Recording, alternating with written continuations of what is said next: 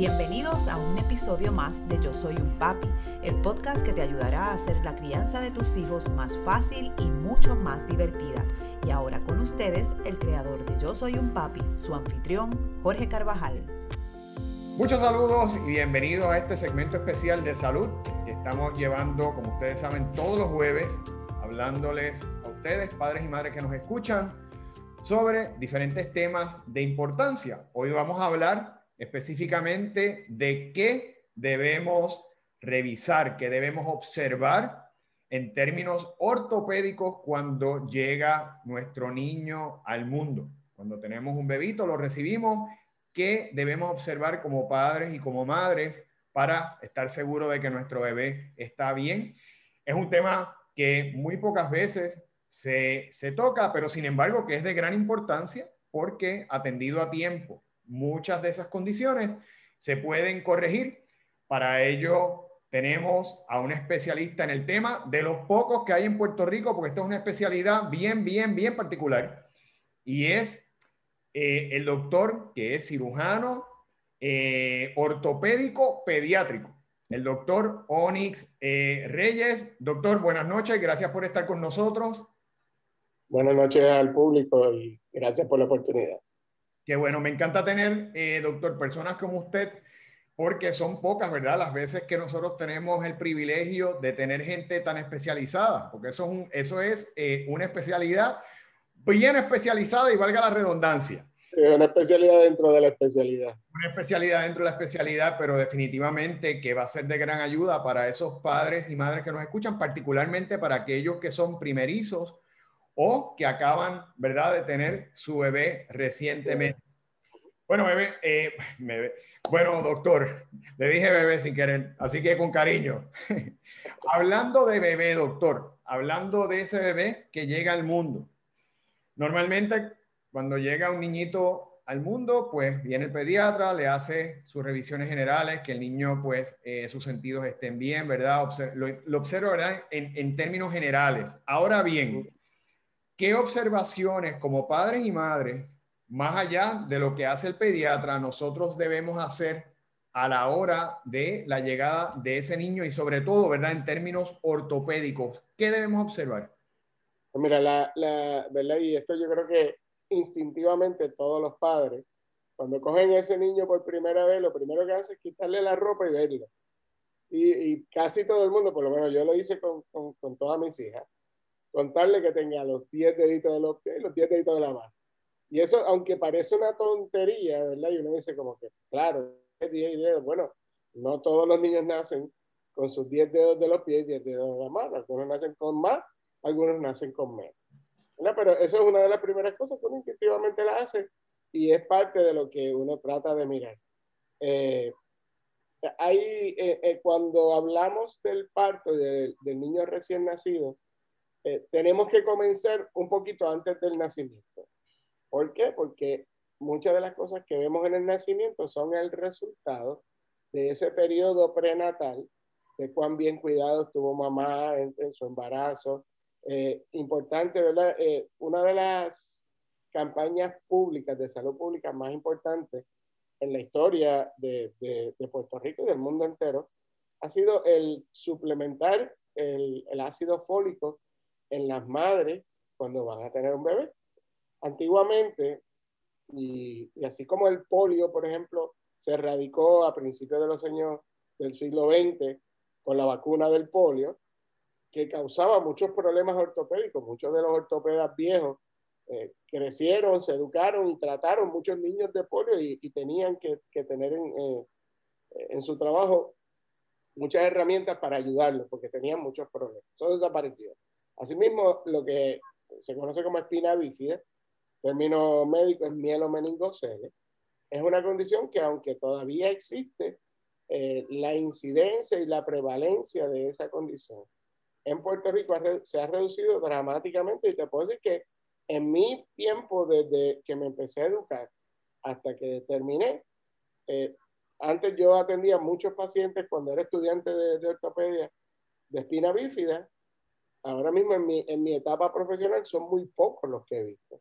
Muchos de ellos ya son niños mayores pero niños jovencitos acabados de nacer con esas condiciones se ha vuelto raro y, y todo es el resultado de la campaña de suplementación con ácido fólico que se identificó en un momento que era el responsable de uno de los factores contribuyentes, no el único, pero uno de los factores contribuyentes a, a la condición de espina bífida. Así que por eso hablamos de ese periodo prenatal, eh, que es sumamente importante. Uh -huh. Mamá ha tenido el seguimiento, si la, eh, la alimentación ha sido adecuada, la suplementación vitamínica ha sido la adecuada, eh, complicaciones durante el parto como infecciones, eh, oligohidramnio, que es que, que, que, el vientre ha estado bien pequeño, si son gemelos, por ejemplo. Uh -huh. Vemos niños cuando van a nacer, eh, los gemelos pueden, uno de ellos ser más grande que el otro, y, y dentro del vientre, pues el, el, que está más arrinconado, el que está, va a tener, o puede tener una propensidad a ciertas deformidades. Algo importante, una pregunta importante que hay que hacer y que, y que va a redundar en qué vamos a hacer después que el niño nazca, es si venía este, sentado o venía de cabeza. Los niños que vienen sentados tienen una propensidad mayor, ¿verdad? A tener dislocaciones de cadera. Y la dislocación de cadera congénita es probablemente la condición o el evento ortopédico que más nos preocupa. Y cuando tenemos un niño que acaba de nacer, ¿qué debemos mirar? Eh, lo primero que, que, debemos mirar, y por lo menos eh, a grosso modo, es ver el largo de las piernas, que una pierna esté igual a la otra. Okay. Un niño que tiene dislocación de un solo lado va a tener una pierna más corta que la otra. Nos puede pasar que estén las dos dislocadas, por lo tanto no vamos a ver una diferencia en el largo de las piernas, porque están las dos fuera de sitio. Pero, pero es algo que podemos mirar en nuestro niño cuando nace. Este, obviamente las deformidades obvias en los pies, una, una condición que es, eh, tiene una incidencia eh, relativamente común en los niños es lo que llamamos el pie corino, ¿verdad? ¿A qué se refiere el pie corino? El pie corino es una deformidad de la parte anterior del pie, digamos que aquí están los dedos, la parte media del pie, y el dedo gordo del pie va a mirar hacia la ingle del paciente. O sea, tenemos un pie que va a estar estirado y doblado mirando hacia adentro. Ese niño nace con el pie corino. Eso es bien importante porque ese niño, mientras más temprano se le comience el tratamiento, mejor va a ser el resultado a largo plazo. En términos generales, las deformidades que miran hacia adentro son más difíciles de tratar y son las que requieren tratamiento versus las deformidades que mira el pie hacia afuera. Hay niños que por eh, la forma en que están empacados dentro del vientre materno, el pie queda mirando hacia afuera ¿verdad? y los papás les preocupa mucho porque es una deformidad bastante dramática, obvia, cuando el niño nace. Y eso eh, eh, preocupa, pero ¿verdad? nosotros sabemos que ese pie con alta probabilidad, siempre hay que evaluarlo, hay que darle su seguimiento, hay que hacerle sus estudios, pero con alta probabilidad va a ser un pie que va a, a, a llegar a, a, normal sin ningún tratamiento, la mayor parte de las veces. Hay algunas condiciones en, en particular que pueden manifestarse así, y por eso siempre es importante pues, la evaluación uh, con el ortopeda pediátrico, que todos somos los que, los que tratamos este tipo de condiciones. Así que cuando un niño nace, mira que tenga todos sus deditos, mirar las extremidades, ¿verdad? Si tiene, si son del mismo largo, si hay deformidades obvias, ¿verdad? Que vemos en, lo, en los pies hacia adentro, hacia afuera, este, que, que, tenga las extremidades completas. Hay niños que nacen sin parte de, de, de sus extremidades. Eh, hay enfermedades congénitas porque tienen unas características particulares, eh, como puede ser la artrogriposis, por ejemplo, eh, que, que, tiene una, unos cambios en las extremidades, sobre todo en las extremidades superiores. Este, en Puerto Rico hay unas cuantas eh, condiciones que tienen una incidencia quizás un poco más elevada que el resto del mundo. Puerto Rico tiene uno, yo te diría de dos a tres síndromes, son más comunes en el área noroeste del país. Uh -huh. este, y entre ellas pues está la osteogénesis imperfecta, es lo que mucha gente llama en los niños con, con los huesos de cristal.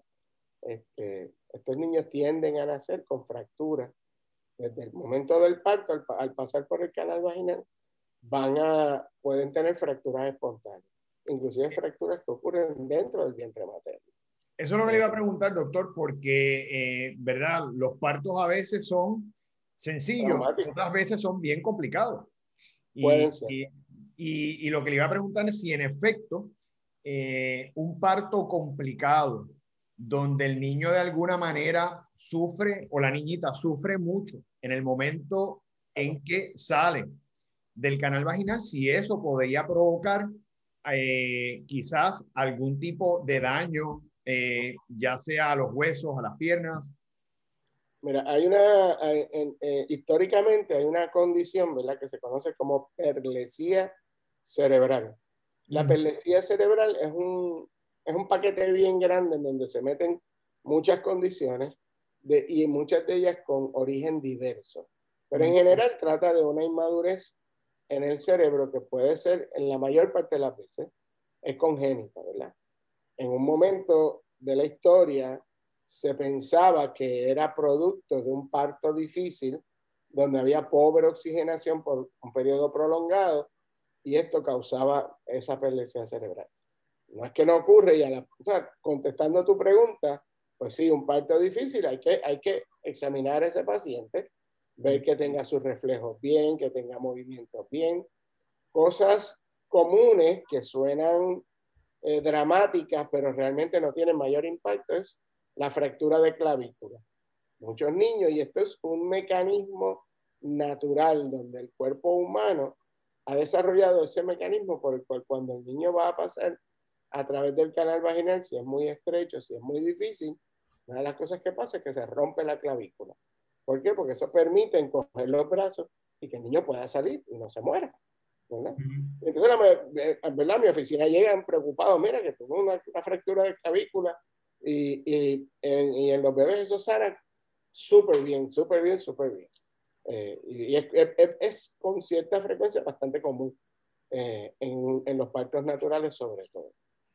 Eh, doctor, usted mencionó, ¿verdad?, que en gran parte de los casos estas situaciones son congénitas, significa que vienen de herencia. Yo recuerdo que, por ejemplo, el presidente Kennedy tenía una pierna más larga que la otra y en ese tiempo pues quizás no habían los avances ni el conocimiento que hay hoy día.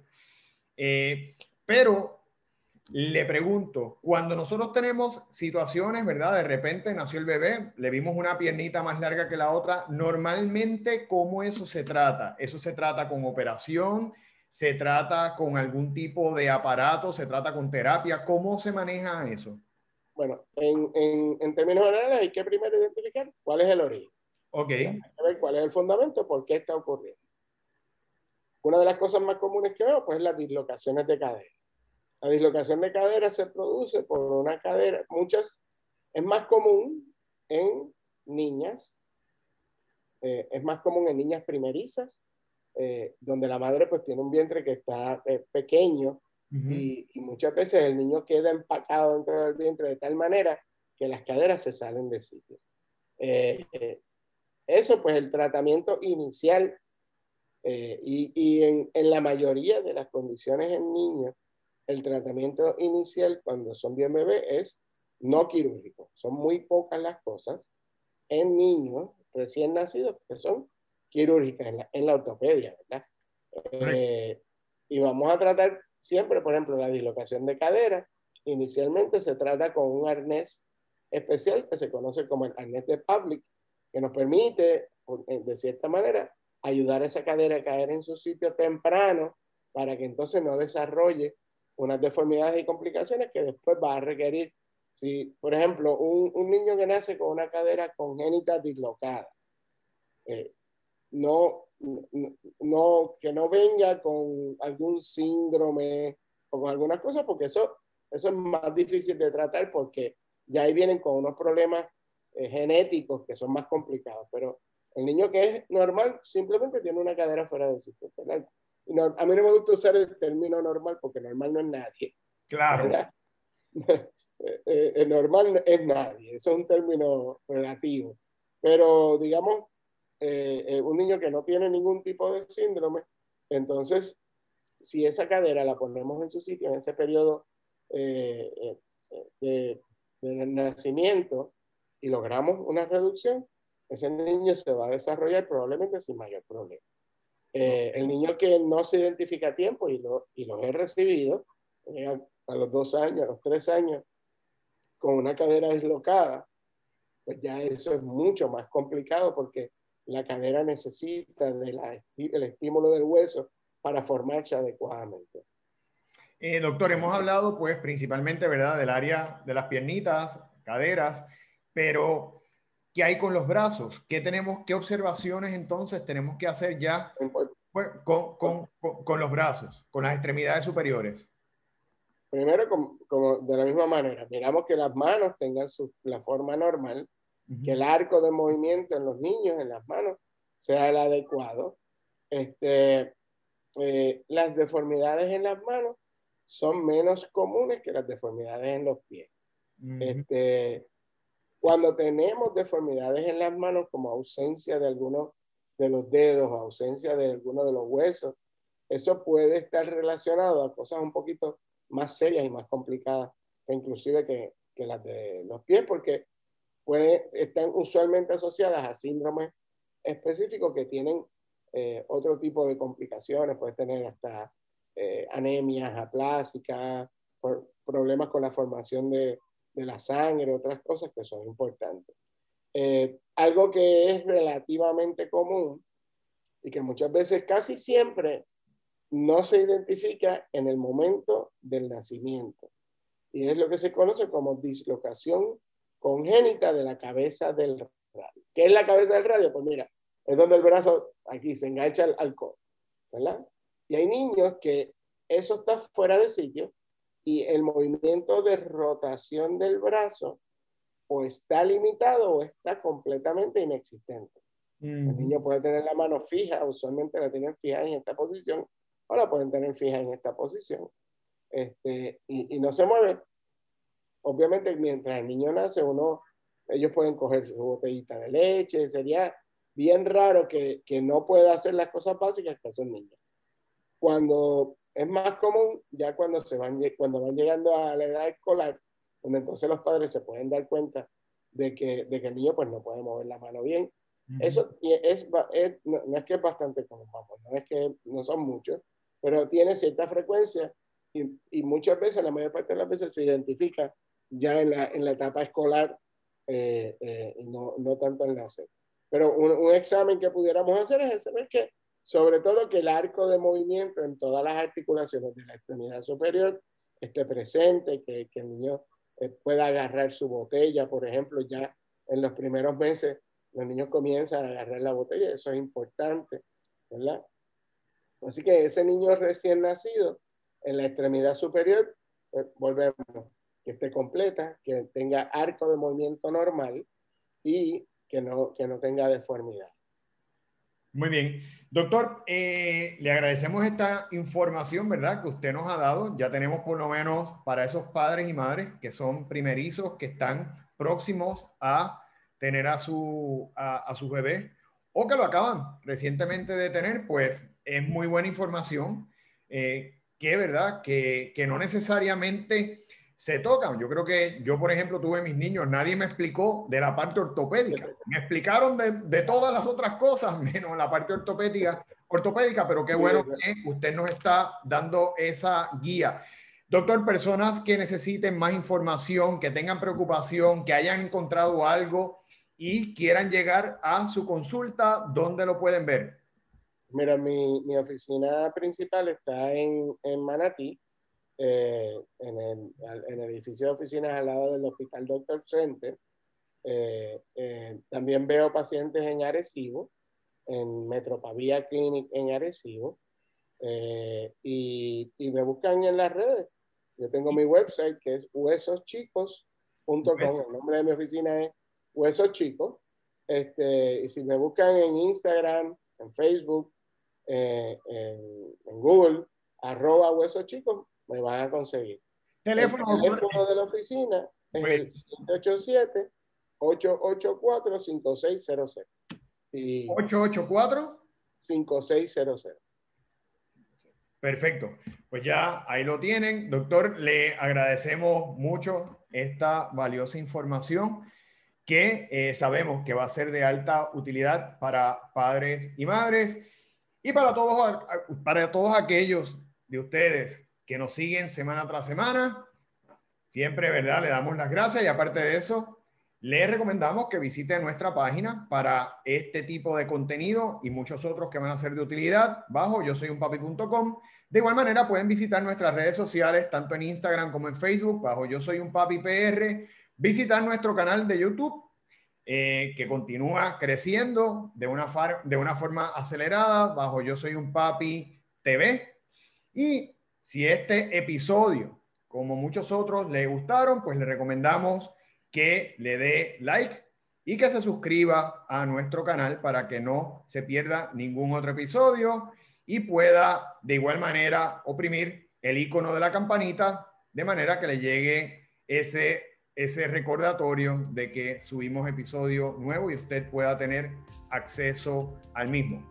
Así que le damos las gracias. Nuevamente, doctor, gracias por estar con nosotros. Gracias, a ustedes que todas las semanas nos siguen y esperamos verlos en la próxima edición de Yo Soy un Papi, el podcast. Hasta la próxima.